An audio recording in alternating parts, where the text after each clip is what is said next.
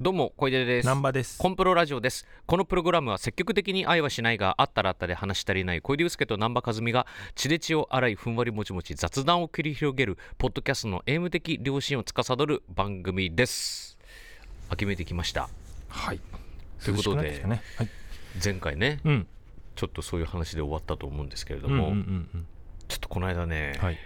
やらかしちゃいまして。お。やらかした話。いいね。そうですやらかしまして、うん。加湿器のねうん。シーズンだなとはい。いうことで、うん。まあ、ずっとしまってあった夏の間はうん。加湿器をまあ出して、うん。で、まあ、ちょっと久々に使うことになったわけなので、は季節が変わってうん。まずはその洗浄から始めようということで、加湿器の洗浄をねうん。したんですよ。うん。まずはその水の、えー水受け皿みたいはない。ところを洗って、うん。こうスポンジとかでしっかり洗ってうん。でフィルター加湿フィルターが中に入ってるわけですけど、うん。でそれも僕ちゃんと毎シーズン変えてるんで、うん。で今回そのシーズン用に新しく買ったやつを下ろしてうん。それセットしましてはい。であとはもうタンクだけ掃除すればうん。OK だってことで、うんでタンクをいつもこうなんなんていうのかな。あの先先端にさあのスポンジとかがついた棒みた,、ん。みたいなやつあるじゃん。はいはい。手で持つブラシ。うん。でそれでこうタンクなんかをこうゴシゴシこうやって洗って、はい普通ですよね。普通にこう洗って、で最後は中をクエン酸と重曹で清掃しよようと、うん。赤を水赤を取るようなね。っかりうん落とそうと思って、うん。でそれを、まあ、タンクうん。水のタンクに水を入れてでそのクエン酸と重曹入れてでうん。シュワーってなりました、はい。でもその結構ふタンクだから深いからさ、うん。で中にこう重曹とクエン酸がこう入っていってでうん。中で溶ける溶けるのにちゃんと混ぜなきゃいけないと思ったから、うん。その口をこうやって閉めて、うん。でこうやって振って、うん。でしっかり混ざるように振ったんですよ、うんで何回か34回かな？こうバンバンバンって振ったらダンダンダンダンボンって。タンクが爆発しちゃったんですよ。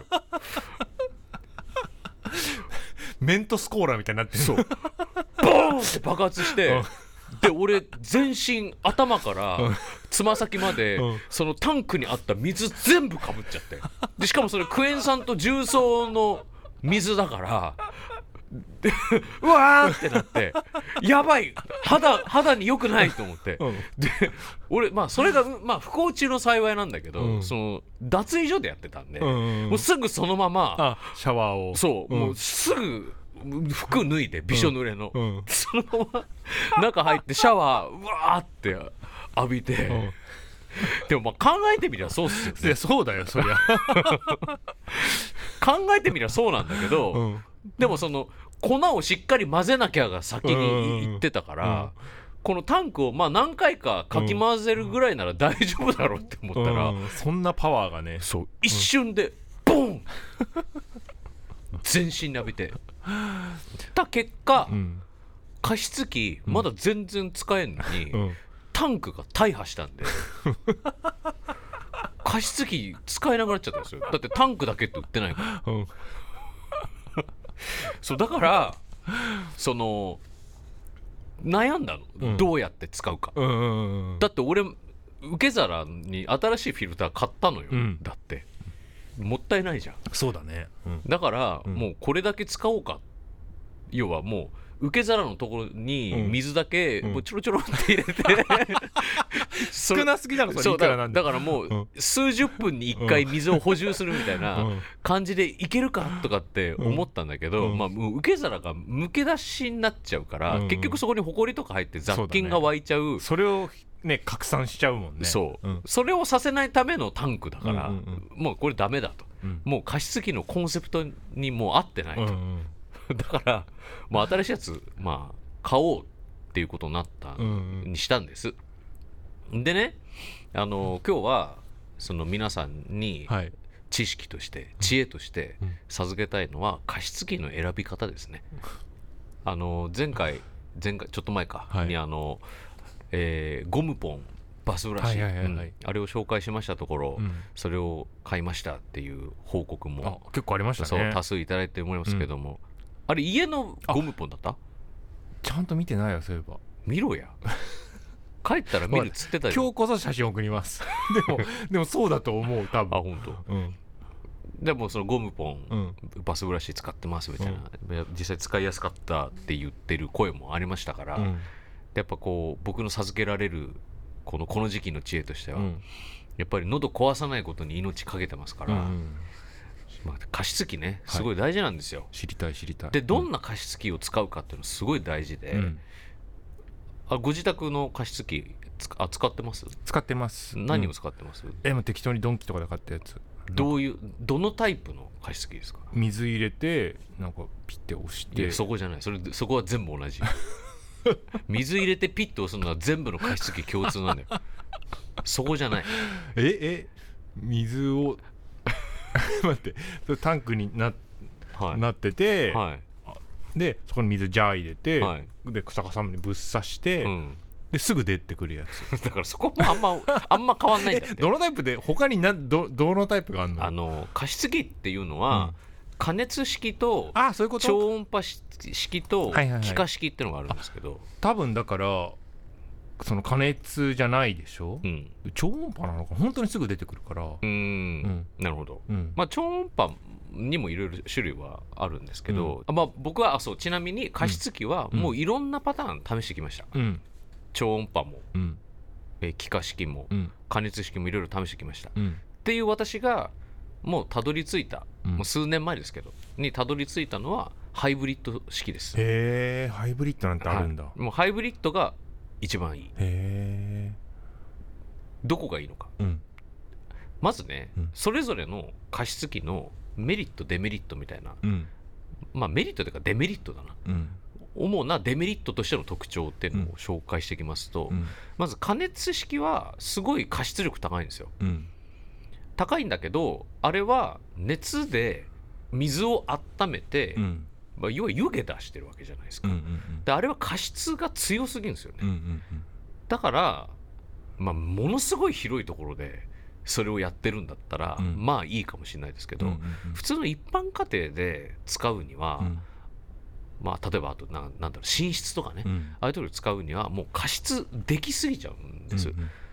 だから冬場なんかは、まあ、結露がひどくなっちゃうし、うん。でそれは結局カビの原因になっちゃうんですっていうのが一つ、はい、で、えー超音波式。うん。超音波式は、えー衛生面が弱いです。ああでもそう思う。うん。超音波式は、うん。とにかくその水が、うん。あのー汚れてっちゃうんですよ、うんうんでそれをすぐさま、えー細かい粒子で拡散させちゃうんで、うん。衛生面的な不安が結構高い、うん。であと加湿力ってのはやっぱ低い方です、うんうんで、えー気化式うん。っていうのはフィルターに風を当てて、うん。えー飛ばしていく。タイプのうん。やつ。であの加湿空気清浄機とかによく入ってる、うん。よくついてるタイタイプなんですけど、でそれは、えーまあ加湿力はそこそこちゃんとあるんですけど、ただやっぱフィルターの掃除がめんどくさいんですよね。うんうんあの本当にすぐ臭くなっうんうんちゃったりとかするんで、その衛生面がやっぱり弱め、うん。うん、でまあタイプによっては広めに使えたりはするんですけど、うん。風が冷たいんですよね。寒いっていう。ああそうなんだね、のがあるんですけど、うん。ハイブリッドタイプも、え2パターンあってうん。超音波式と、うん。超音波式と加熱式のやつっうんていうのもあるんですよ。はい。でもこれも衛生面の弱さっていうのがあんまりカバーできてうん。なくてうん。やっぱそこの不安が結構あると、うん。で僕が使ってる大日のやつうん。これ気化式と温風気化式のハイブリッドタイプのやつでそんなのあんだね。で水を含んだフィルターに温風を当てて加湿するんですよ。だからまず加湿の速度も速い。うんあのターボっていうモードがあるんですけど、うんうんその例えば外から帰ってきて、えー冬場なんかねすごい部屋の湿度下がってる。っていう時にターボをつけると最初の10分間すごいブワーってやって回数してくれてである程度のところになったら、えーまあ、徐行の運転にうん。なるっていうタイプのやつなんですけどでこれがねやっぱり衛生面はすごいいいです。で僕の買ったあのぶっ壊れちゃったんでうん。最新式買ったんですよ。うんうんそのぶっ壊れちゃったやつも、うん。もうね67年使ってたんですよ、67年使ってたんだけど、うん。衛生面要はキープできてるわけですよ、うんうんうん。だから全然問題なかった。うだね。そうだね。うんうんタンクが爆発し さえしなければ。人災によってうん。爆発しなければまだ全然使えてたんで、衛生面も全然問題ない。でなんで衛生面問題ないかっていうと掃除しやすかったからなんですよ。うん。そのフィルターフィルターにそもそも菌が湧きにくい構造になってて、でフィルターも非常に掃除しやすい。フィルターっていうか、あフィルター自体もそうだけどその受け皿とかもすごい掃除しやすい構造になってた、そもそも。他のタイプよりも、それが最新式2023年式の、うん。まあ、同じラインの最新機種なんですけど、うん。それがものすごい掃除しやすくなってるんですよっていうのもうん。今まで、えーこういえっ、とね説明難しいですけどこう受け皿が、まあ、い横横に広がってるタイプでで左側に、えーフィルターを置く部う分ん。があって、うん。それを本体の中にガチャンとはめるんですよね。はい。でそしたら右側にちょっと出っ張ってるところがあってそこにタンクを差し込むんですよ、うん。っていうタイプのものなんですけど、うん今まではその左部分のフィルター部分と右側のタンクを差し込む部分要はそこに水がドドドドドドって入ってくるんだけど、うん。右側の部分っていうのがセパレートされてたのそのセパレートされてたこのセパレートしてるこの仕切りの部はい。分がまず取り外せるようになったんです。よ、へーうん。でこの左側の水が入る部分とうん。右側の、えー水を注がれる部分っうん。ていうのが、えーさらにフラット構造になっです、うん。今まで段差があったんだけあどー。その段差もなくなったの、うん。うんうんうんだから平皿になったんで、うんうんこの真ん中のセパレートを取ると。だから掃除がめっちゃ楽になってそうだね。る、しかもうん。うん中にもう一枚中敷きみたいな皿を入れる構造になったんですだからうん。本体は汚れないんですよ。うんうんうんそのフィルフィルターじゃなくその上にかぶせるものだけが汚れる、うんうんうん。あのイメージとしてはまな板の上にかぶせるまな板シートってあるじゃないですか、うんうんうん。そのまな板使うけど上のシートだけ洗えばいいよっていうタイプ、あああいう理屈。上にかぶせるものだけが汚れる、うんうんうんしかもそれも掃除はしやすいので、だからその1年に1回ぐらいシーズンが、えー去ったら、うん。えーその上にかぶせる部分だけうん。買い替えたりとかすればうんずっと清潔に保たれるうんうんっていうシステムになってるんですよ。だからうん。衛生面がうん。さらにうん。長持ちするようになってで今まではなかったうん。中の加湿フィルターっていうのも、え従来通りのえーっと何週間に1回クエン酸とかで洗浄し自分で洗浄して使うタイプっうん。ていうのとワンシーズンに1回使い捨てで、えー入れ替えできるよっていう2タイプになったんです。よ、うんうんで僕はまあこれまで慣れてるから、うん。うんそのクエン酸たで洗浄するそっちを使おうとは思ってるけど、うんもうそれが面倒くさいよっていう方はその月に1回ぐらいの使い捨てっていうのもあるんで。へえ面白いこれはね、す加湿器としてはめちゃくちゃうん。アドバンテージで、うん。やっぱ衛生面がうん。保ってる保てないかっていうところが加湿器を長長く使っていけるかあと安全に使っていけるかの分かれ目なんで、うんうんうん。これやっぱりこの加湿器を推したいです。やっぱあれなんだね。日々進化してるんだよね。日々進化してる。自分もそうなんだよね。自分もちょう自分もそう。ど 自分が進化してるじゃなくて。自分が壊れた。違う。自分も壊れてないんだけど。自分も爆発した。自分も家電の一部をぶっ壊しちゃってほで替えが効かないからそのパートとはほパーツは。う、うん、だから全部買い替えようって今思ってる時期なんですよ。な何が壊れたんですか？電子レンジのあのあ皿？中の？中の回転する皿あるじゃん、はいはいはいはい。あれを割ってしまってああほうほあんなのあれ買い聞かないね。あれってさ割れるんだと思ったよね。あ陶器だもんね。そう。よく考えたらこれ陶器だなって気づいたんだけど、俺それもう20年ぐらい使ってたの気づいたら。長っ。調べたらそうだったんだけど、うん。でまさかこんなこの皿が割れるなんて発想なかったからすごいショックで。ガビーンって。ガビーンですよ。そんでそんでさ うん。その割れちゃってうんかなり落ち込んで、うん。で替えとかないのかなとかメルカリとかでさうん。すごい高い値段で売ってたりして。あ高いのあれ。うん。だぼったく売ろうとしてんじゃない？わかんないけど。なるほどね。うん、でだから、まあ、買い替えようかなみたいに今なってるんだけど、ここが俺のまた良くないところでさ、うん。その回転皿がうん。もう死んでるから、うん。まあ電子レンジとしては、まあ、まあ使えない基本的にはね、うん。使えないんだけどそれをわ忘れちゃうんだよ。あ忘れちゃうから米をさ俺炊く時いつも3合とか炊いて、ちょこっとさお茶碗一杯食べて、うん。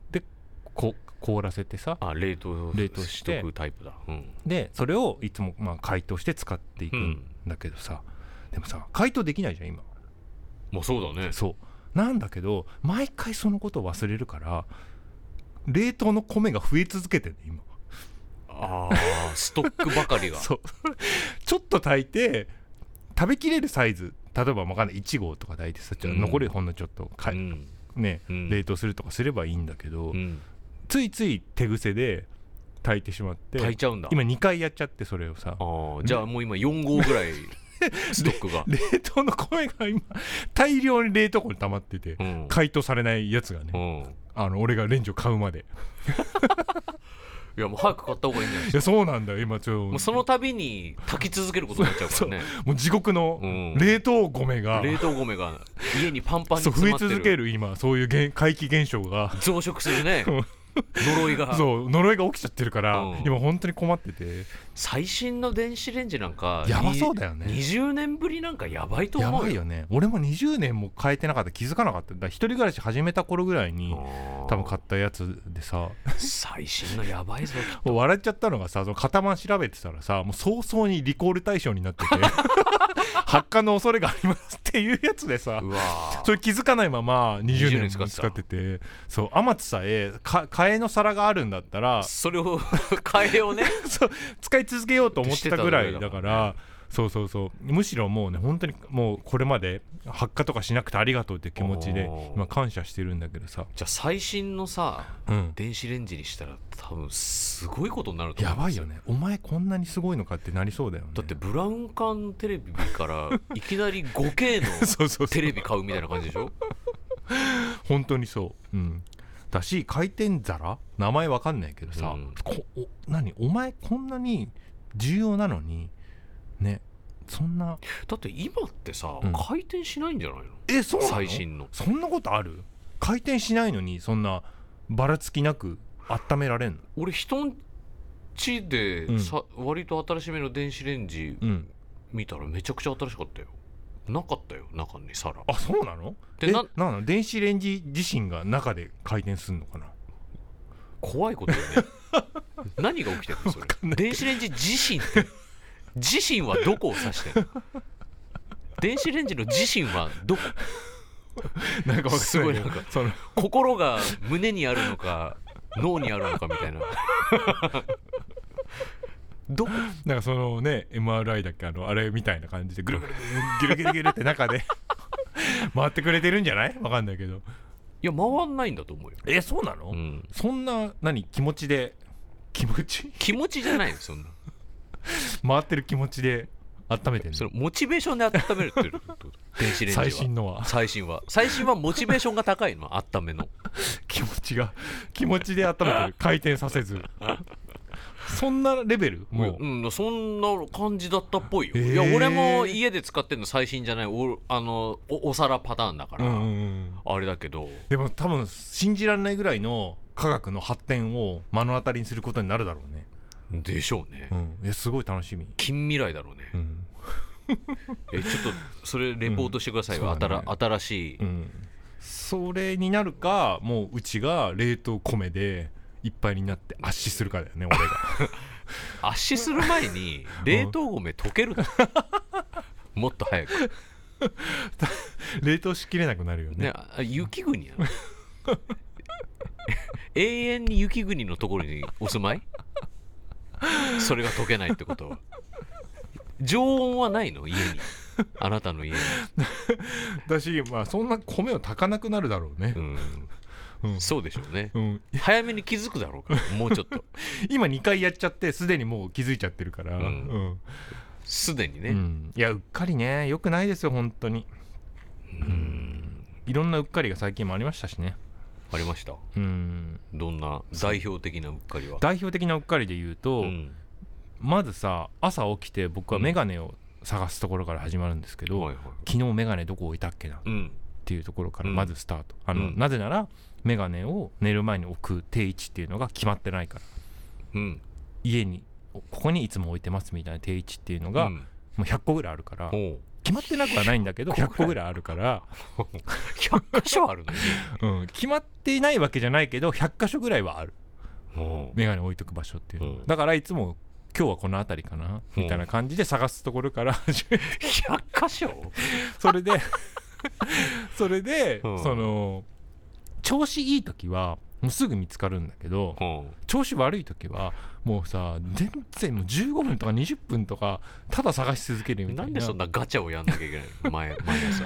時があるんだけどある日はい。完全に見つからない。うん。もう諦めるレベルうでん。見つかんない時がう。んあって。これは完全にロストしたな。もう1時間ぐらい探してんのに。おおもうないメガネないの？そう。もう出発の時間だみたいな。取材に間に合わなくなるみたいうなん。日がうん。であもう終わった。うん。裸眼で今日行くしかうない。っん。てなった時に、待てようん。俺は定位置100箇所を探し続けてきたけど、うん。101箇所目ができたのではないかっていうう。ん自分への疑いを。疑いがね出てきて。なぜならうっかりだから。可能性あるぞと。そう。あるぞと思って全く探していないところを探してみよううん。ここはまあもう今までのパターンだったらないところだった。う。ん。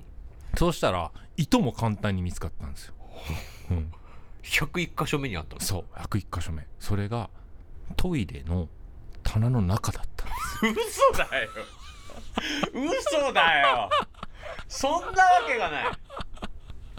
そんなわけないよ。ね。そんなわけがない。多分だから一番ない 多分トイレ入った時に多分これ本気出したんでしょうね。眼鏡外してやったるっていう気持ちで。でちゃんとしまって。いやーそれは信じらんないよ。いや俺、幽霊より信じらんないよそれ。これあったんだもんだって。いやそこーそれはないよ。お分かりいただけないよ。さすがにトイレの棚の中でしょ。そう。メガネを。眼鏡を。それえ？それはさメガネをしてトイレに入って、そうそうそうそう。棚にメガネを外しておしまいになられたってことですそうそうそうそう。そんな怪奇現象が起きるの？そんなゴーストハウスなの？あなたんちは。寒いし。米も溶けない。じ常温の存在しない だからか俺もお記憶にないから分かんないんだけどまあ多分よしって気合い入れたっていうのは間違いないのとあとトイレットペーパー変えたんですよね。うん。あそれもでかいのかな。トイレットペーパーを変えるときにメガネをなぜ外すの？うん。がってなっちゃったけど今あのだから眼鏡を外し気合い入れるために外したっていうのはあると思うわけ。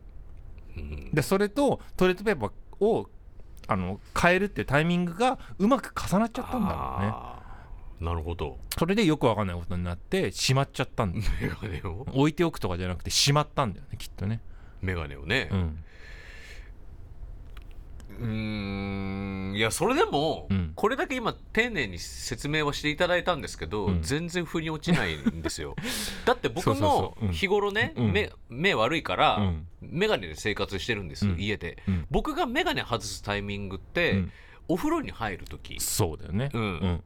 と寝る時しかないんですよ。本当にそれ。その2回しかないそのに、ううん。そのトイレで外すのも信じられないし、うんよしって気合を入れたのだとしても、うん。眼鏡を外す意味がわからないし。だし俺もそれこの話ねあの最近別の人にしたんですよ、はい。トイレに眼鏡があったんだよって話した時に、じゃあトイレから寝るまではどうしたのって言われて、だかうん。いやそうだよ。ら裸眼で歩いたんでしょうね。だからそこがなんででしょうねって他人事になるの？記憶ないんだもんそんな。毎晩覚えてないでしょ昨晩寝る前のことなんてさいや覚えてないじゃなくて視界がもうぼやけてるわけだから 不自由があるでしょ。それぐらい裸眼での生活もうそのもう目悪い裸眼でのぼやけたうん。生活に慣れてるってことですよあね、でもね割とそれもある、うん。あのもう眼鏡があんま見つかんないからあの今日今日っていうか、まあ、家の中では裸眼でいいやっていう時もあるし、うん。まあ、今日もなんならあのここね、えー目黒来てますけど、家から、えっと SMA の事務所来るまでは眼鏡なしで来ました。なんで？これは別別の全く別の理由がありまして、うん。その加湿器にも通じる話なんですけど、うん。乾燥してきたじゃないですか、うんで急な乾燥がうん。あって、あの耳のその縁眼鏡の縁がかかるところうん。がなんかねあのーちょっとかぶれちゃってあ荒れてきちゃった。そう荒れてきちゃってちょっとなんか痛くて、うん。今日裸眼で歩いてきたんですよ、うん。というぐらい割と裸眼でも動いたりするんだよねそれが良くないよねじゃあ。そうなんだと思う。境があんまないからオンとオフの、うん。うん、装着装着してないみたいなうん。のでだからいつも探してるんだと思うんだけど。いや家でうん。家だとしてもうん。裸眼でいるのうん。割としんどいですよ。だってもう何にも見えないもん俺。でも寝る前ぐらいだったらさ。でもそれ寝る前の話じゃないんでしょそのトイレ。トイレは寝る前。あ寝る前か。そう。うんでもさその眼鏡外して押しってなるときないですか、ない。見えないんだ。まあ、俺もないんだけど推測で多分そうなんだろうって思ったんだけど。じゃあ違うんじゃないの？ないでしょ？だって自分の心理的に考えられないでしょそれ。いや心理的にはちょっと考えられる。そのなんか頭抱えてうわーってやりたい時とかあるじゃん。ない。全然共感ができない。外してうん。外してこのうわーうわーっていう気合を入れたくなると。それ気合なの？うん。今もう割と苦悩でしたけど。ないですないです。苦悩するぐらいの感じで、うん。こう両両目をさうん。抱えて、はい。っていう。ないよ。何それ？何言ってんの？ずっと。ずっと何言ってんの？あのさっきから共感できない話が続いてるんだけど。ん何それ？今のももう全く自分じゃやったことないことです、ね、いやおかしいでしょ。おかしくないよ、コンプロ聞いてる人はうん、結構いると思います。これやってるの？そう。あ私もトイレ行く時トイレの時眼鏡外します。いや気合い入れたいですから。じゃあそれはちょっとじゃあちゃんとお便りくださいね皆さん。そんいやだってさうん。えそれってってことはもう多分大の方ですよね。大ですよね。じゃあお尻拭く時とかどうしてんの？その距離感とかそこまで目悪くないよさすがに。だってどんな体の身の回りのことだから。いや身の回りのことだけどさ、うん。何もうその全く見えなくてうん。ノールックでうん。お尻拭いて終わってるってこと、あーでもそうかもね。そんな気持ち悪いことある？そうか。もう何にも見ず。いやそんなそこまでめちゃくちゃそのその至近距離は別に見えるじゃん見えるし。お尻を拭くのって至近距離ですか？あれその見目見えない 人間にとって。だしそんなまじまじと詳細をそんな見なくない、いや詳細見ないにしても、うん。じゃあその拭いたトイレットペーパーを、はい。その便器にはい捨てる、はい。捨てる捨てる入れるはい。っていう、そこですら、うん。俺自信ないもん目悪いから。あ本当に。コントロール狂うかもって恐れがスーパーあるって思ってるから、うんうんうんうん。絶対嫌だもん。あーあそういう意味ではあのもしかしたらそこまで悪くないのかもしれない。視力が？うん。0.1ぐらいはあるからうーん0.1を切るとかではないような気がするからうん。だしねさっきも言ったけど家からそのここまで。裸眼で。裸眼で俺絶対無理だよ。歩けるぐらいではあるから。電車乗ってんでしょ？電車乗って無理だよ裸眼じゃ。その慣れてるところだったら大丈夫。なんか乗り換え案内とか見なきゃいけないところだとさすがに無理だけど。うーん。だってあなた電車さ、うん。間違えるわけじゃん。間違えるね。そう来た電車。そうそうそう。それ眼鏡かけずにさ、うん。大丈夫なの？さすがにこのルートっていうのはもうねある意味もう通学路みたいなもんだから、うん。もう慣れてるからさすがにそれはないっすけど、だし山手線はほら何しろ急行とかさうん。ないからね。快特とかさないっすからそれ電車があった時はね来た電車乗るからさもう一か八かになっちゃうけどなんで一か八かをやるんだよ。眼鏡かけりゃいいのに。そこで。小田急とか乗る時は完全に一か八かですよね。一か八かの移動なんかしちゃダメだ 一か八かすぎてビクビクしてますけどね本当ね。だってさっき言ってたじゃんそのスケジュールがさ、うん。もうすごいパズルになっててさよくこんな管理できてるなとかって言ってたのになんでそこに博打要素をさ、盛り込むのよ。だって移動電車とかなわけでしょ？そうそうそうそう。だから割と早めに行動するよね。その博打だから。うん、早めにあの知らない箇所場所とかに行く時っていうのは間違えたら怖いから、うん。30分ぐらい余裕持ってうん。行くようにはしてます、なぜなら来た電車は博打だ、博打だからね。うん、博打だからじゃないよ。じそれは自分のさじ加減でしょだって。だからおかしいじゃん。乗り換えないとか見てんのにうん。つかないんだよ。うん、それごめんちょっとぜ原理が分かんない。何の話してんのずっと。だから 俺今その一応原理をそれの想像しようとしたけどさ、それを普通に調べてそれ通りに乗れば良いのでは。この話をねイベント化したことありありましたけどうん。ねもう異次元の話だったもんね小出君にとっては。異次元の話だった。俺とかさ竹中先生とかさ、うん。デカミちゃんとか剣さんとかはさ、うん。もうみんなで共感し合ってんのにさ、うん。もう小出君だけさ置いてけぼりにポなってツンでしたねいやそれでも自分にうん。割とうっかりが、うん。まあ起こるようにはなってきたから、うんうんうんうん。その南波さんも言ってたじゃないですか。うっかりはそこにあってそうそうそうそう。あとは自分が気づくか気気づかないかだっていうことを言ってましたけど、うん。まあそういうことなのかなって思ってうん。構えてはいますけど、うん。でもやっぱその話とか全然質が違うもん。いや電車は基本よ。何が？どれ？電車は基基本本ってどれ？あのもう基本中の基本。何が？あの丸丸の内線がどこに行くかわからないとかは基本。って勘で乗ってるとか。そう。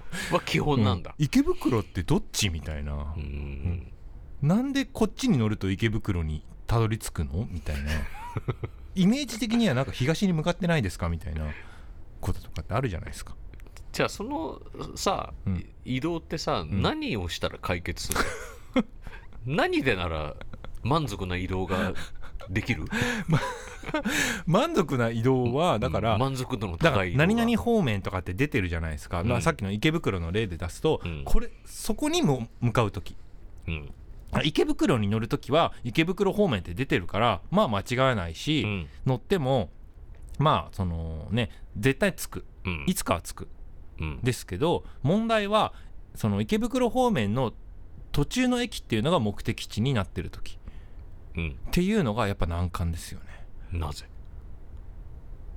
あの急行とかさ。ああそのあの何があるか止まる駅かどうかも分かんない。わからないわかんないし、う向きが合ってるかも分かんなくなるからその書いてないから。うーん。そこに。向きも？そこに行きますみたいな。向き？だからな例えば分かんないですけどどっかの駅こここの駅行きですっていうのに乗らないようなマイナーなさ看板にさ、おうん。大手町行きとか絶対乗るじゃん。池袋行きとかは。うん。でもそこに乗らない駅こそこからこぼれ落ちてしまう駅っていうのはやっぱねちょっと調べないといけないんじゃないですか。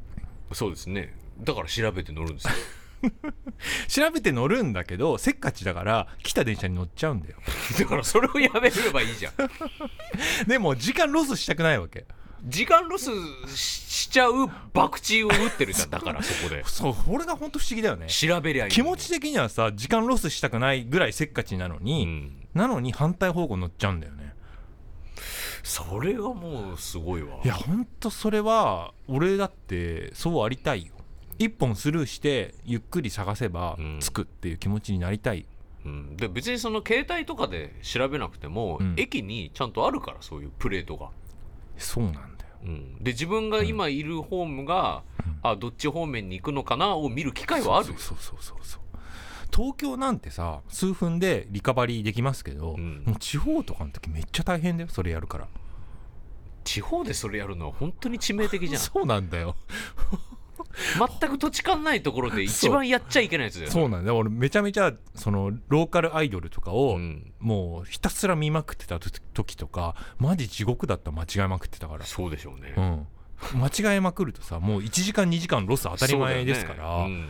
うん、全然もう見うんれなかったな。のに？いやなのにそれを調べてんのよ。調べてはいるんだよ。うん。調べてるんだけど電車がわーってやってきた時にわわわ来ちゃ来ちゃどうしようどうしよう。こう合ってんのかな合ってんのかなみたいな。乗ってから調べればいいかみたいちょっとそれは本当に理解できないな。なそうなのかな。うん本当に起きないからそ それは。さすがに「ああ電車来たわー」はないもん。それそれより電車来たわーよりもあ自分が今いるホーム合ってるかなの方が先に来る不安だからいやあるよ。実際実際自分も初めて行くところで、うん。あの逆のホームに立ってたってことはうんうんうん。全然あるんだけど、でもそれはちゃんとそこで自分のそう自分のいるホーム合ってるかなのプレートをまず見るから、うんうん、いやそこなんだよね、うん。いやほんとそうなの。俺言い間違いとかもすごい多いんだけど、うん。言い間違いもなんかとっさに出てこなくてあのーうわーってなっちゃって、うん。適当に言葉を発しちゃうみたいな コントロールできない、うん、そうそうそう。まあそれもね、まあ、お大きくそういうはことなの、うん。大きくは喫音のあのあるあるだったりするんだけどだ。そうそうそう。もそうなんだ。焦っちゃうっていううん。な焦ってとっさに全然違うこと言っちゃうみたいな、うーん。うん、だ焦ってんだよねなるほど。基本的には。全体的に。そう。全部に、電車なんて本当にそう。うん。うん。その判断がうんこうせかされてる感じがしちゃうんだ。そうなんだよ。マジで初歩的なのよ。うん。本当にムカムカしてる人もいると思うんだよこの話聞いてさ、うん。落ち着けばいいっていうだけなんだけど、うん。そうなんだよね。なるほどね。やっちゃうんですよね。で今僕がうん。すごい不安に思ってるのは、うん。あのーこのもう十数分はい。あなた眼鏡話して喋ってますけど いつかけるんですか？後でしょいいんですか？後でしょ。わかります？今眼鏡どこに置いてるかちゃんと。わかるけど。ちゃんと手元に置いてる？でもねマジででそれかけて帰る？こうやって外してそのままこうやってねヒートアップして話してさ、うん。普通に忘れて帰るんだよね。で今わざわざ触れてるのにかけ直さないじゃん。そうそうなんでだよ？そうなんだよ。だからさ外食減ったとはいえ外で食べざるを得ない時とかあるじゃないですか、うん。その時にさマウスピース外すんだけどさ、うん。やっぱ置いて帰ってるもんね2回ぐらいもうすでに、うわうん、でさなんかうん。おしぼりみたいなのに包んで置いとくから、うん。捨てられちゃったりしてさ。あ そうゴミゴミを探してもらったことあったもんね一度。ほんで救出された時は。ーあよく救出できたね。そう高い金払ってんのにさ、うん。そうそうそう。そうなんだよ それねまあそれ自分が悪いで手すけど。元にあんのになんか置いていっちゃうみたいなことはめちゃくちゃ多いですからね、で今こうやって話でわざわざ触れてあげてるのにかけずに置いてくってもう全然ありえるからね。しろよ。眼鏡を。今かけろよ。触れてる触れてるんだから話で。いやーこんばんはプロジェクトですねほんとね。で眼鏡端にしちゃじゃないのかけずに。この間世界一うまいちらし寿司食べましたよね。あーなんかね海鮮丼食わないのにマジかみたいになってたよね。ざわついててね。めちゃくちゃうまかったよ。ほらこうやってね知見が広まっていくわけですよね。うん。いいいいチラシもあるよみたいなさ。うん。いやいいチラシがあることは分かったけど、うん。まあ、あれは相当特別だと思うよ。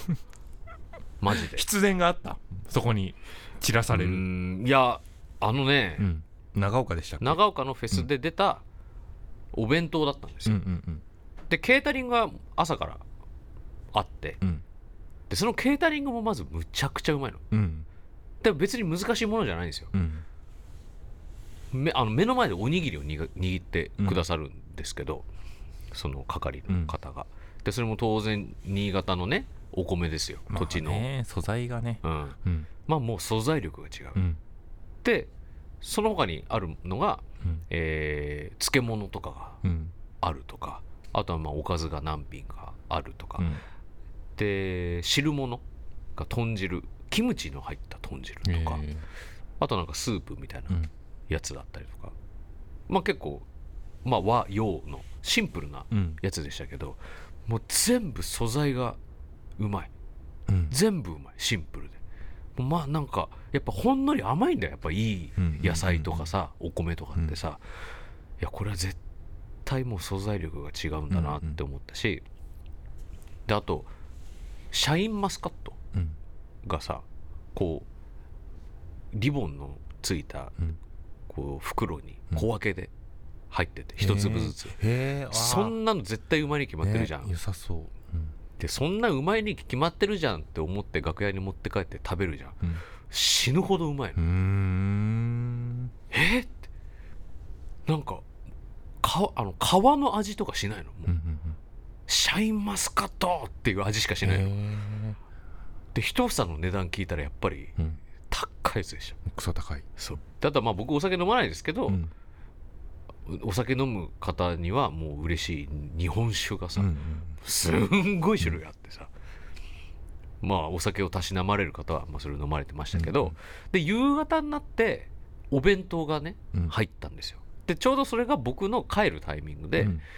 で帰り新幹線に、まあ、2時間ぐらい乗るから、まあ、そこで食べようと。うん。でお弁当をいただこう気に入ったわけですよ、うん。そしたらちらし寿司って書いてあってえ？って思ったんですよ。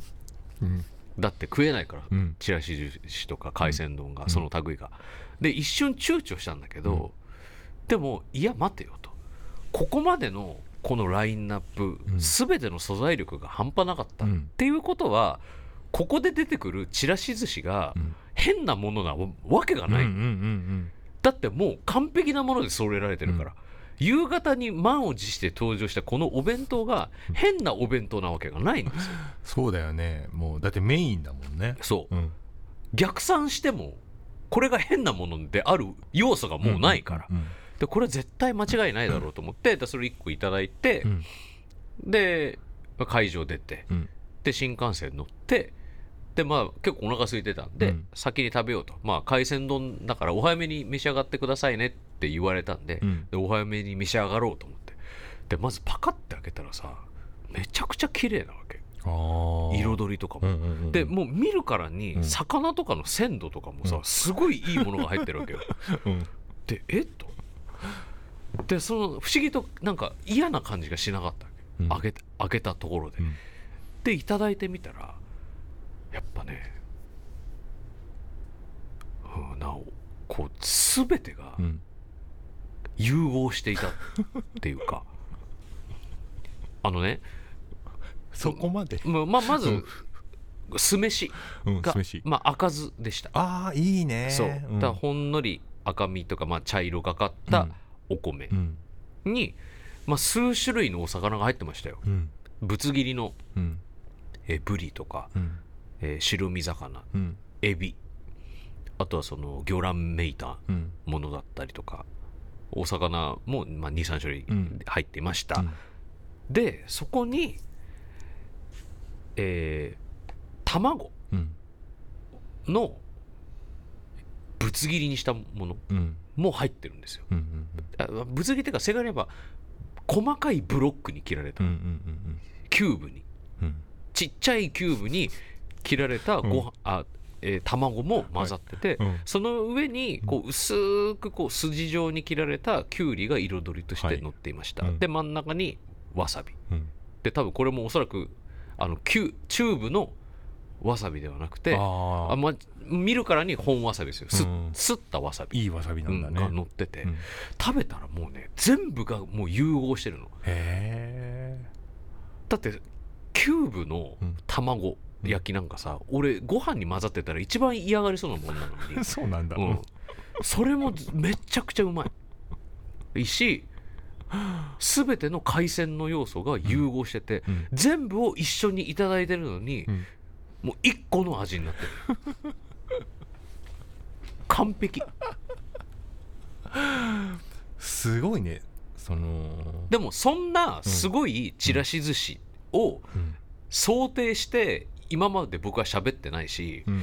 そんなすごいちらし寿司をうん。想定して南波さんも喋ってないですよね、まあ確かにそうだ。うん。だってもうこんなレベチなちらし寿司なんてものを前提には話してないじゃん。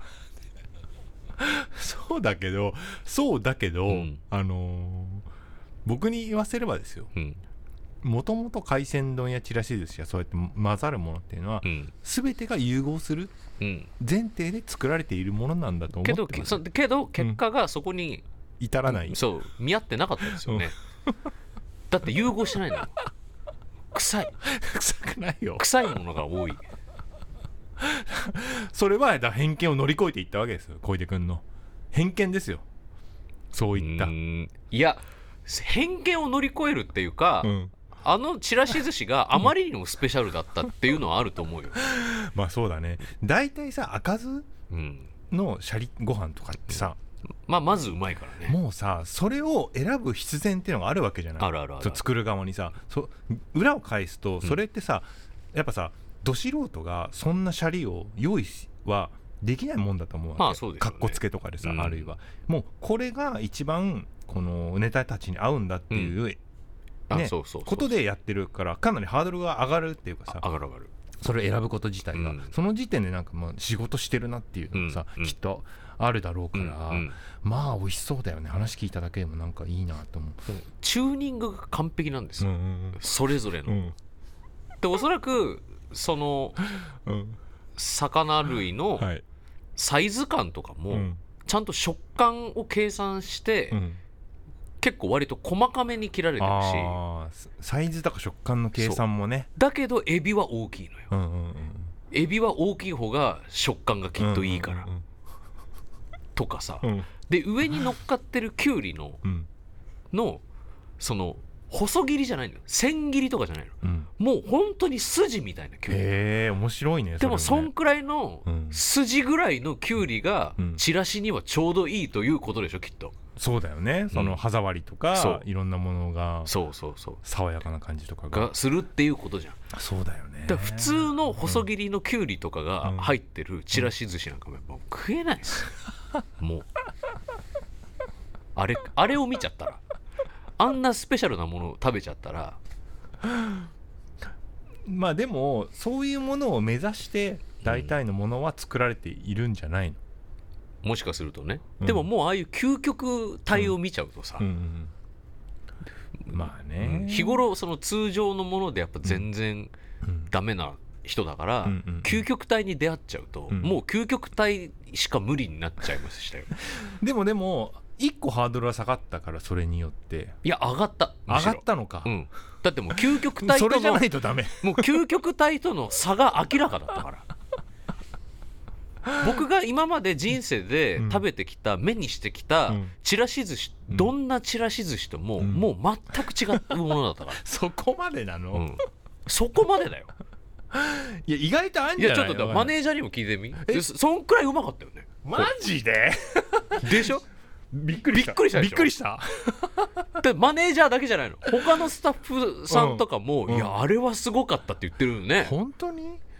ほらちょっとみんな目がかっぴらいてないですか？大丈夫ですか？いやだってもうあれ食べちゃったらね他のちらし寿司無理よほら、えー、本当に？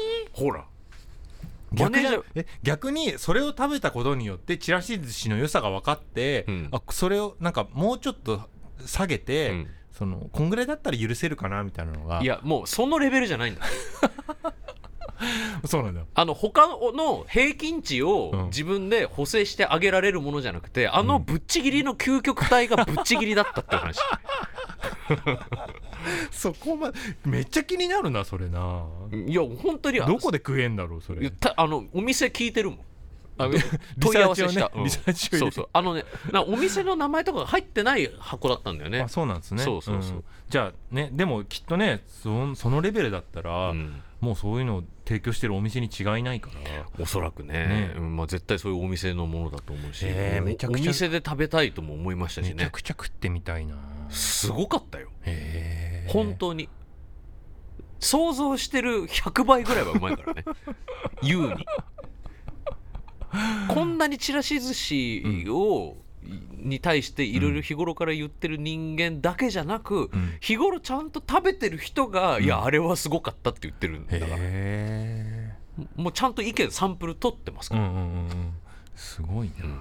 長岡岡かじゃあお店分かったらね電車乗って、ま、うん。間違わずに行けたらいいですよねマックス時に乗れる？ちゃんと。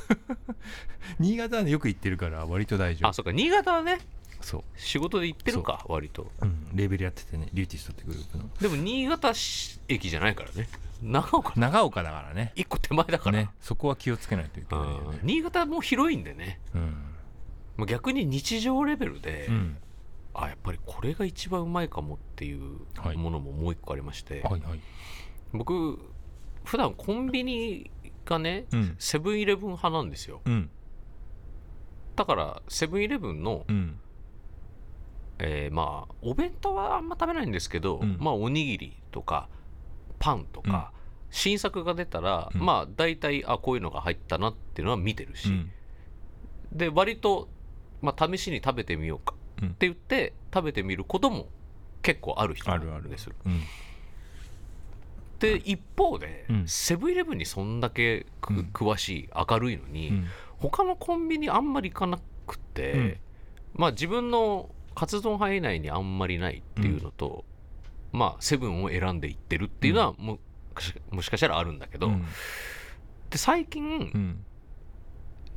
ローソンにもはい。ちょっと顔を出すようにうん。してまして、うん。というのもあの昔はうん。学生時代うんは結構ローソンに行ってたんですうん。ローソンが多かったから。うん。でやっぱ唐揚げくん大好きなんで、うん。唐揚げくんが時々食べたくなるんですよ、うんでこの間自分で行きたいと思ってローソンに行って、うん。唐揚げくん食べたらあやっぱうまくて、うんうん。でちょっと唐揚げくんまたもう一回あのリピートしようと思ってう、ん。2回目にまたローソンに行った時にで今日はちょっとあの範囲を広げて、うん。その他のものもなんか買ってみるかって思ってあのパンのコーナーをはい。見てね、うん。でね僕その学生時代にうん。すごい好きで食べてたあるパンがあって、うん。ちょっと久々にこれ食べてみようと思って、うん。まあ、それを買って唐揚げくんと一緒に買って食べたんですけど、もうね究極のパンの一つかも あれは。究極の乱発じゃないちょっと。うん、まあコンビニで買えるうんという範囲かもしれないけど、うん。でももうあこれが究極の一つかもしれんっていうふうに思ったのが、うん。えローソンのうん。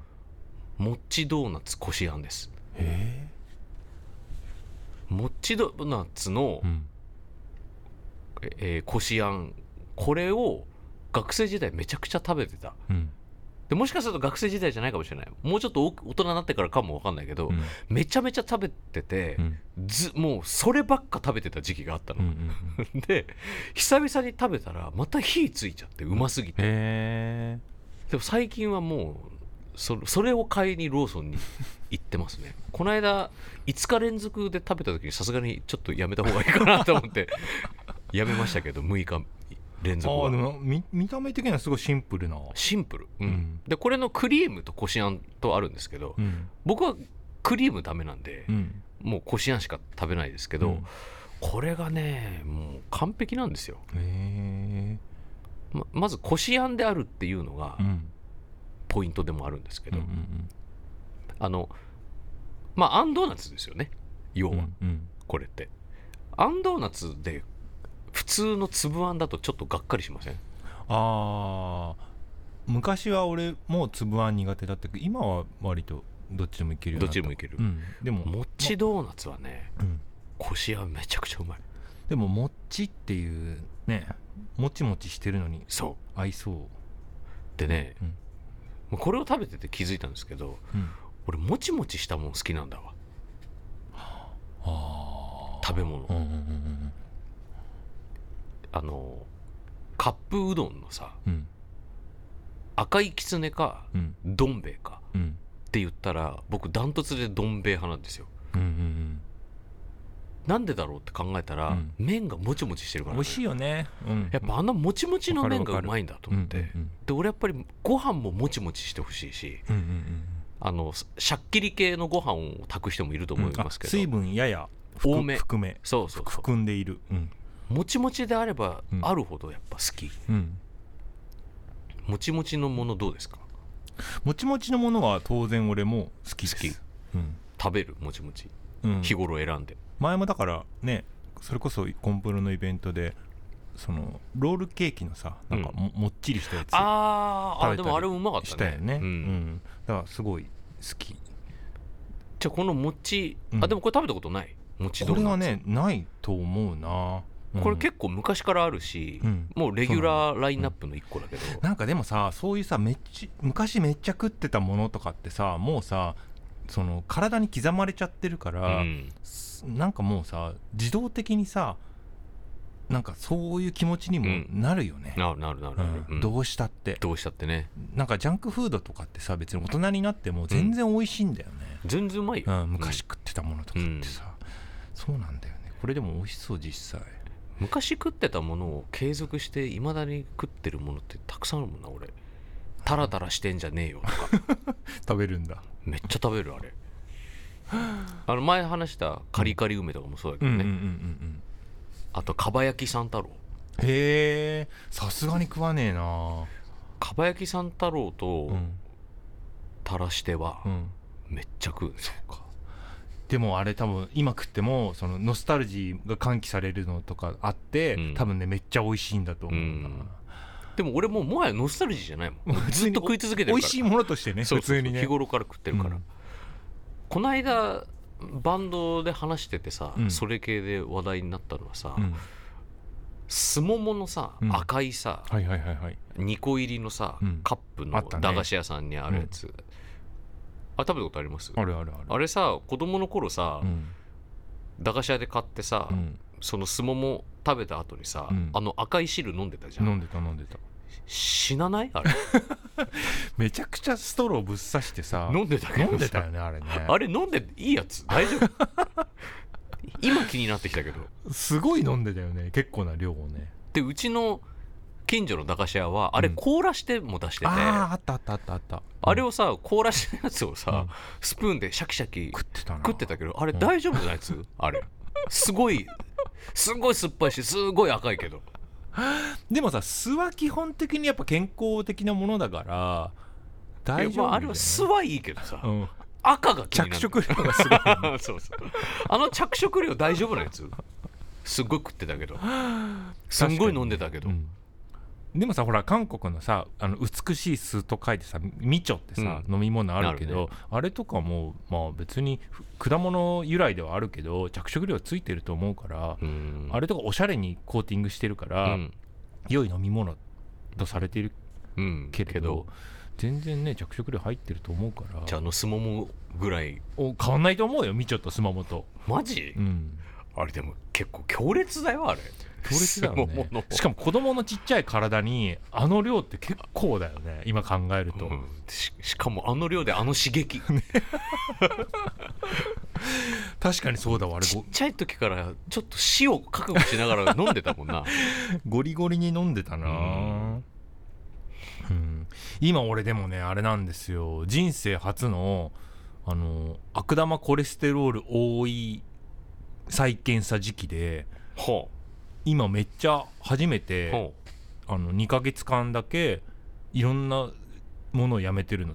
肉卵ほ乳製品。うあそうなんだ。あお菓子。あれ？そう。どうですか？めちゃストイック今。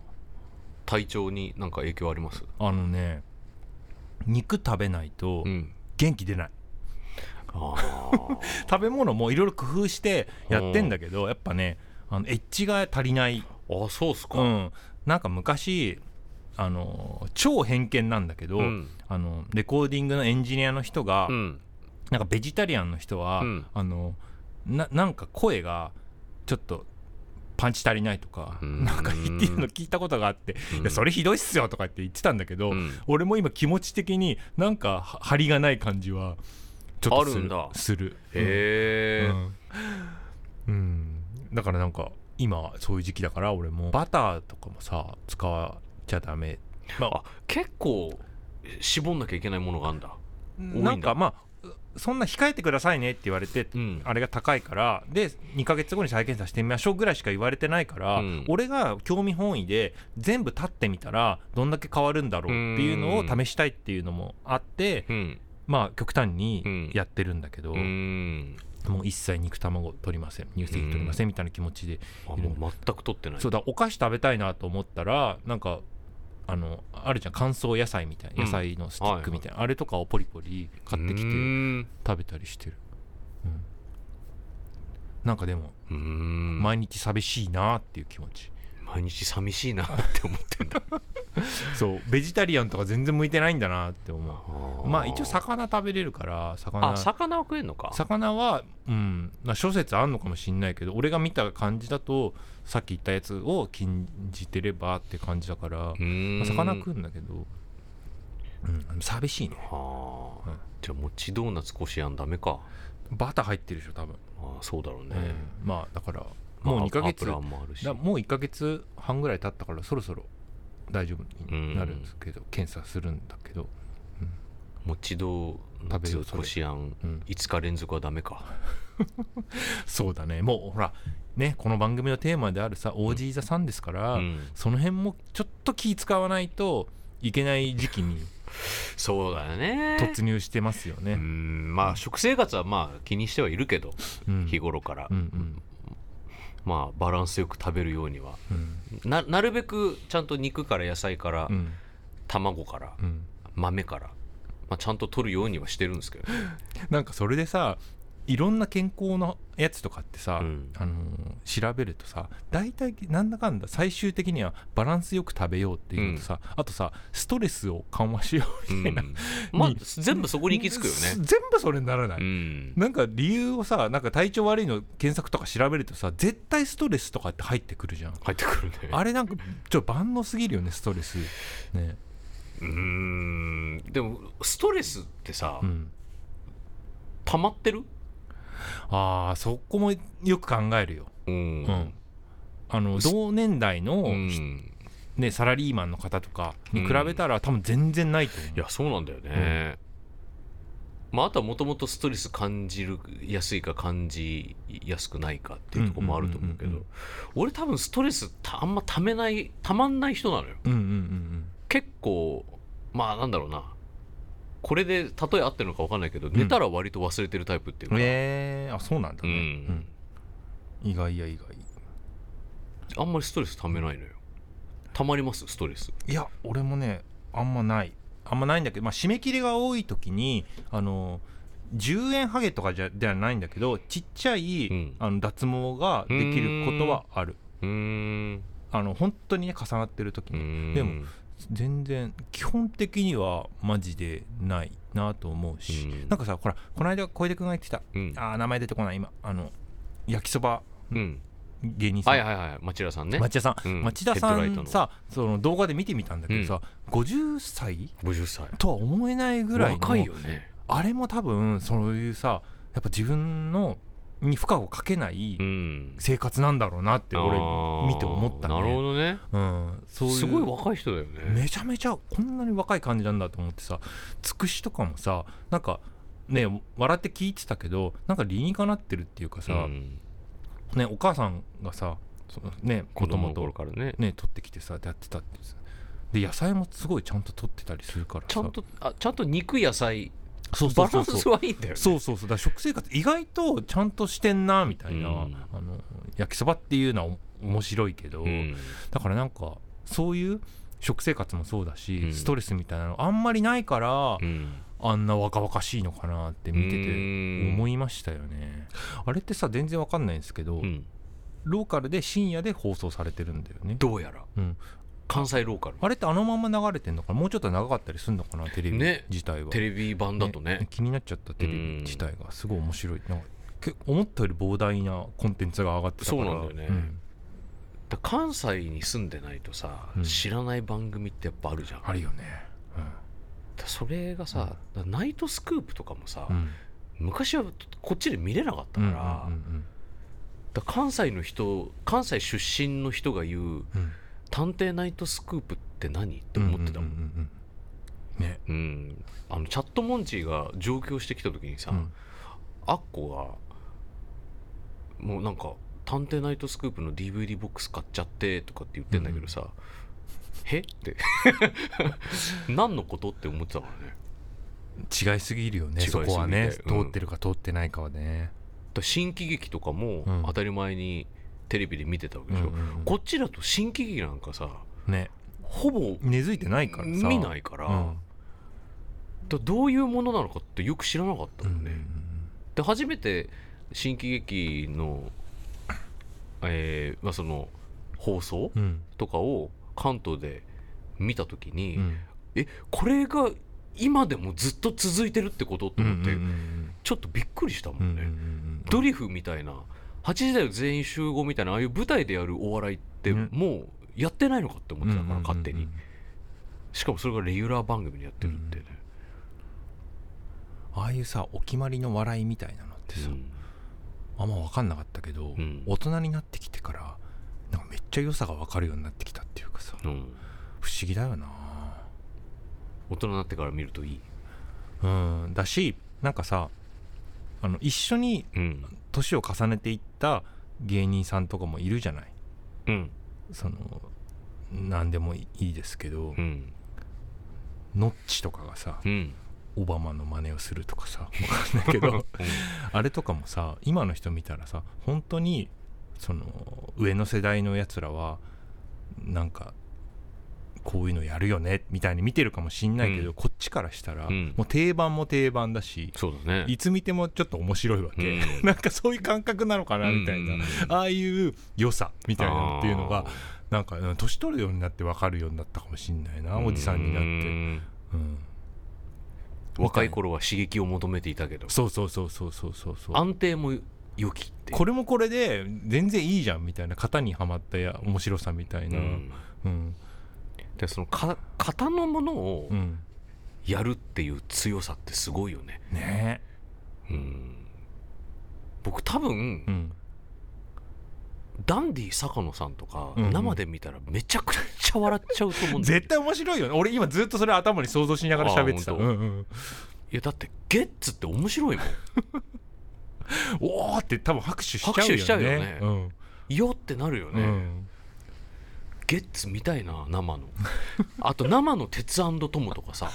まあ鉄腕トマは本当にすごいからね。本当にすごいよね、画面越しでも歌の凄さわかる分かるから、あれ生で見たらうん、あの動きととんでもないだろうね。あのハモとうん。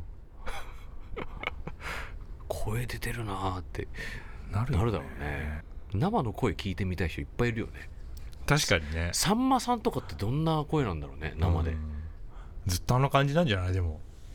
まあ声質はいいけどさ、うん。声量はテレビじゃ分かんないじゃん。あまあね。うん実は。うん。うんでもそうだどんぐりたけしとかさ、うん。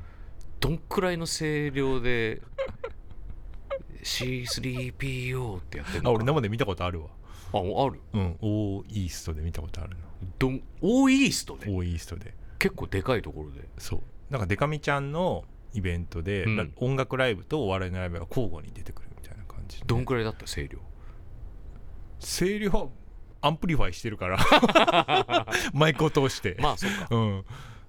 でも、うん、やっぱね生の方が全然面白いよね、うはあ、ん、えそれはあれ？3人で出てきた？3人で出てあきた。3人か。あすごいね。うん、なんかさよくさ最近って配信とかもやってるからさ、お笑いのライブってさ、でもさあの芸人さんからしたらさ、うんえ配信で見んの？みたいなノリってあるじゃない、なるね、配信はそんなにみたいな、うん、で分かるもんね。やっぱりライブで見ると全然面白さ違うから、だやっぱりさ、うん。何でもライブなんだよ。結局はね。音楽もそうだけど。音楽もそうだよね、うん、ライブ DVD とライブ違うに決まってんじゃんっていうさ、うん、うん。だ円盤化希望する前に会場に来てください、ねえその体験は本当に、うん。ね。でかい音生で聞くのとうん。家のスマホとかで聞くのじゃもう全然違うだろうからな、うん。どっからこの話題になった？分かんない。気づいたら遠くまで来てお便り読んだわけでもないよね今日ね。今日お便り読んでないんですよ、読んでないのにここまであのマジで雑談を繰り広げてうるっていう、ん、どんぐらい回ってるんですか今？1時間20分です。なそのさ2週に1回とはいえさうん。なんでこんな喋る？今日3時間喋ってますみんなどうしてんだろうなポッドキャストやってる方たちは。ほとんどのうん。ポッドキャストの番組さんって、うん。おそらく構成作家さん入ってますよね。な感じだよね。うん、うん。でうちないからさ、うん。自力じゃん全部。そうそうそうそう。そのなんかじゃあコーナーやりましょうとかもさ自分たちでやってるしさ、うん本当だよね。だってこのコピーとかもさうん。そのふんわりもちもちとかもこれ自分で考えたやつだしさ、うんうんうん。なんかさ感想でさなんか忘れちゃったけど、うん。そのツイッターうに、ん。あの2人がこの話題ピンときてないみたいな書いてる人がいてうん。あのそれってさ2人がピンときてないってうん。要はさ作家がいて作家が投げた言葉だと思ってる人がいていや自力でやってますけどみたいな。ああそういうことか。そう。だこの言葉に2人が分かってないみたいなこと書いてあってあーはいはい。多分なんか台本を読んだみたいに思われてたと思うんだけど、ああれか。あの「Looking for あー Perfect そうそうそう Blue そう Hawaii そうそう。そうの。あそうだそうそうだだボニーピンクからみたいな言って言ってて。うんうん。そうそうそうそうそう。ピンときてないもん何も。こっち考えてるんですけど えあれはうん。そういうことだったんですか？いや本当のこと言うと Looking for Perfect Sky 本当のこと言うと、うん。あの Looking for the Perfect Beat っていう、ん。あのむオールドスクールのヒップホップの曲があってそこから撮ってるんですけどそうそうそうそう。じゃあボニーピンクさんじゃなかったですね、うん。まあポリピンクも全然好きでうん。ももちろんそれもちょっとは念頭にあったんですけど、まあそんな感じですよ。自分では自分で考えてはいますよねそっかこのポッドキャストをさ、うん。間に構成作家さんがいると思って聞くと聞かないとじゃだいぶ違いますよね。いやそんな人いるわけないでしょ。録音をそもそも自力でやってるのにうん。構成作家さんがいるわけないでしょ、そうだよね。うん。うん、いたらねもうちょっとねいたらここまで無軌道じゃないよ多分。コーナーあったりとかさ。コーナーあったりとかさ。もっと他の映画のコーナーしかないからね、うん。今のとこね。うん。だからこだからこういうふうにダラダラ喋ってたらこの辺でってさうん。多分カンペが出るよね。そうだよね。こ 告知入れてください。そうそうそう。誰も止めない。うん。誰も止めないし止まらないし、うん。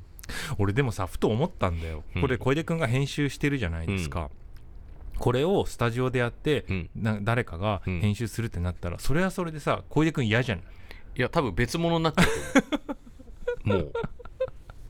そうだよね、うん。どこ語が使われるか分かんなくなって。そう。だからこれ結局、ん。もうこのシステムで始めちゃったら、自分で編集せざるを得ないシステムにもうなっちゃってんのよ。だからあののし上がれないっていう。のし上がそう。のし上がりようがないんだよねこれ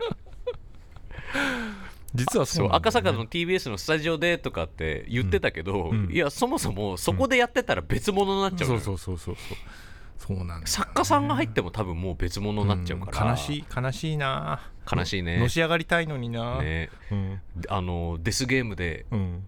勝ち残ったとしても、うん。どのみち 赤坂でやりようがないっていうね。そうそうそう。悲しいな。この良さが多分なくなっちゃうから,、そういうことってありますようん。ねだからゆくゆくうん。分かんないですけど例えばスポンサーさんがついて、うん。なんか案件うん。をやってくださいみたいなはこしことがもしあったとしたら、うん。それはそれでまた自力で考えます。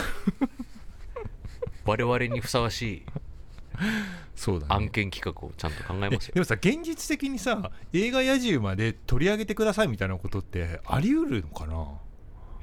いやまあポッドキャストがこのまま広まってったら全然あると思いますよ。もしかするとね。どうすんだろうね。試写に来て見てくださいとか。まあでもそれは別に自分たちでこういうふうにいい加減に選ばなくて済むからね、まあねあそうか。あまあある意味お題だから。確かにな。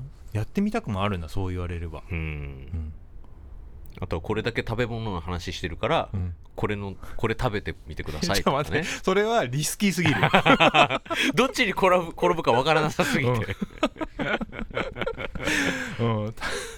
うん。食べ物に関してはちょっとねそうだね。企業側もハイリスクハイリスクローリターン。ああロリタンだね。雑貨は？雑貨、うん、その台所のなんか雑貨。洗剤とかさ。どうレポートすんのそれさ。使ってみて。うん。手がこんくらい荒れましたとか。匂いが無香料って書いてあるのに洗剤の匂いはめっちゃしますとか、俺はね結構鈍感だから何でもいいって言える気がするけど、うん。何でもいいもそれはそれでレビューになってないしね。いやいいところをピックするっていうあなるほどね。いいところね、うん、基本的にはもうねそれで生きてますから私は。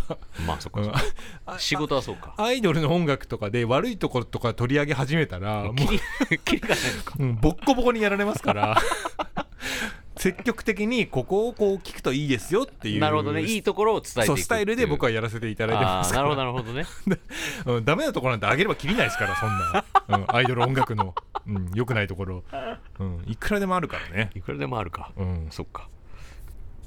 まあそういうのもありえますよね、夢としては、うん、でもと確かに映画「やじ馬」はなんかいいですよね、うん。